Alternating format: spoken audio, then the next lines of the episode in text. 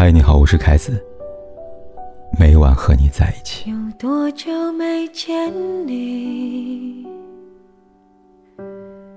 以为你在哪里？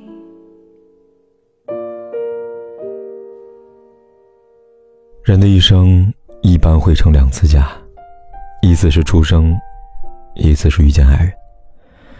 众所周知，相比起第一次成家，第二次往往要经历更多的波折和困难。前不久，有网友在知乎上问这么一个问题：“老婆为什么不愿意和父母一起住呢？”底下有条高赞评论这样说道：“从你自己的角度思考，你肯定希望一家人住在一起，但你应该换位思考一下，你老婆谈恋爱对象是你，嫁的人也是你，那自然生活的时候也希望是你，除了你以外都是他不认识的人啊。”说的十分在理，结了婚便代表成了家。这里的家，指的不是和过往父母的家，而是你和你的爱人重新组成一个家庭。很显然，不是人人都有新家意识。比如，在综艺节目《婆婆妈妈》当中，有一次相关讨论：夫妻的家是婆婆的家吗？对此，各位嘉宾纷纷发表他们的看法。董璇看来，结了婚以后就是一家人，不应该再分你家我家。因此，为了让婆婆感受到自己也是家庭一份子，董璇会在家里边额外给婆婆准备一间房，给予她足够的归属感。听完董璇的发言，一旁的张萌深表不认可。她说：“婆婆来我们这个家以后，她就要以她的方式改变我们的生活方式，而我始终觉得，人与人之间还是需要有边界感和界限的。”张萌的说法得到很多网友的支持。有人说，婆婆应该和公公是一家人；有人说，即使是亲人，也要有一定的私人空间，适当即可，过分的侵入会给对方造成不适。定语都是夫妻的了，怎么还能是婆婆的家呢？人际交往当中，界限一旦失守了，所谓私人领域便不再私人了，此后发生的种种，无论好坏，都将模糊不清，有口难辩。为什么大多数人会反对婚后必须跟双方父母住在一起呢？同样是媳妇儿茶话会，杜淳老婆王灿的亲身经历，为我们提供了最佳的证解。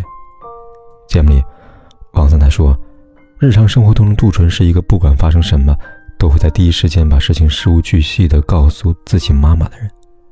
今天是夫妻生病该吃什么药，明天是家里装修怎么弄，后天是这个东西是否好看，等等等等。而杜淳之所以会这样做，原因在于，他坚定地认为自己属于妈妈，自然而然，自己的家，也是妈妈的家。庆幸的是，杜淳虽不清楚新家的定义，杜淳的妈妈，却很清楚。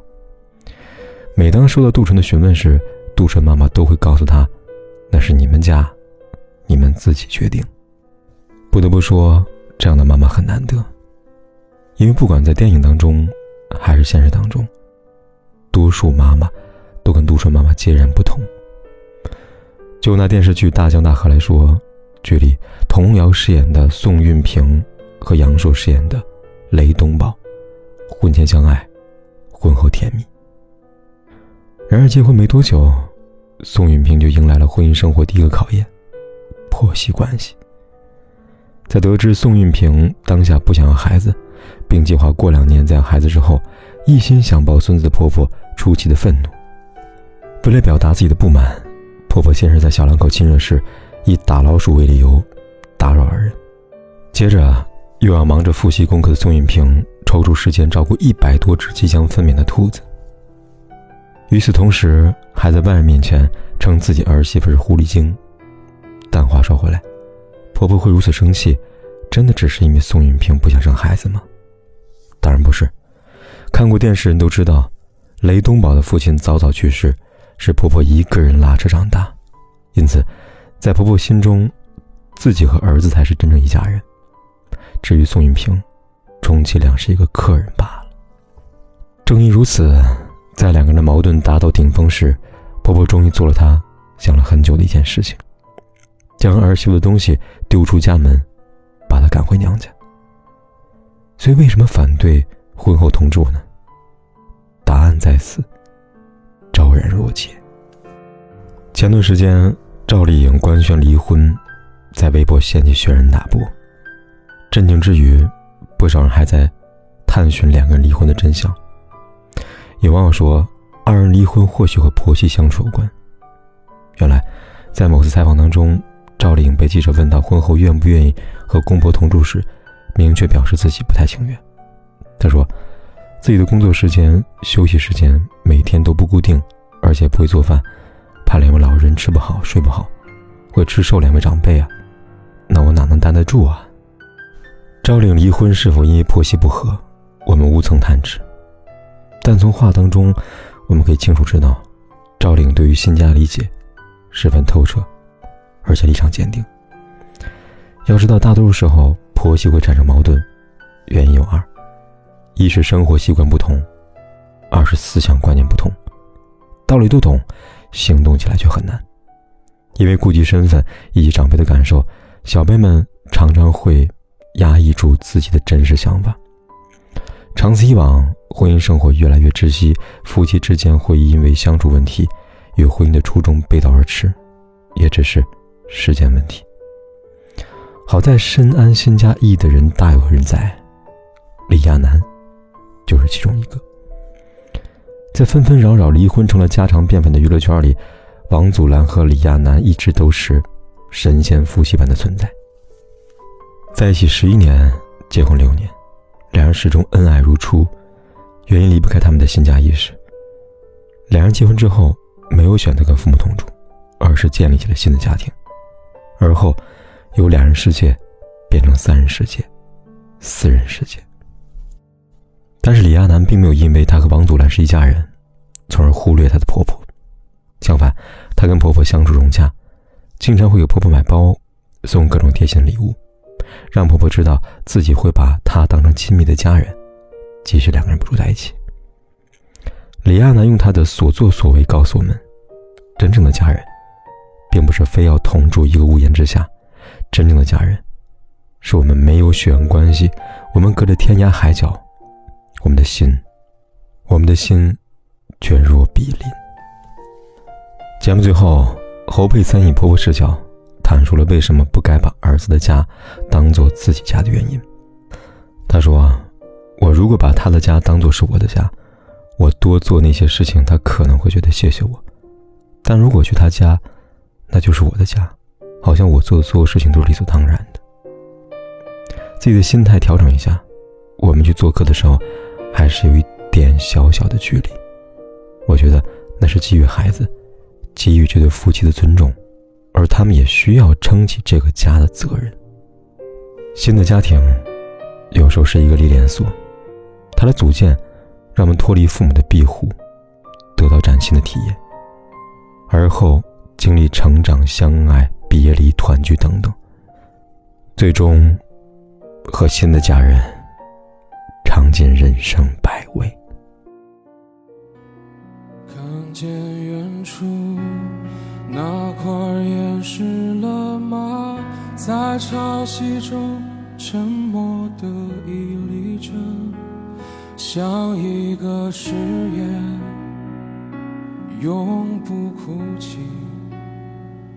那就是我，是的，那就是我。可现在，当你走进了我的生命，我再也不像他那样坚定。即使一滴悄然飘落的小雨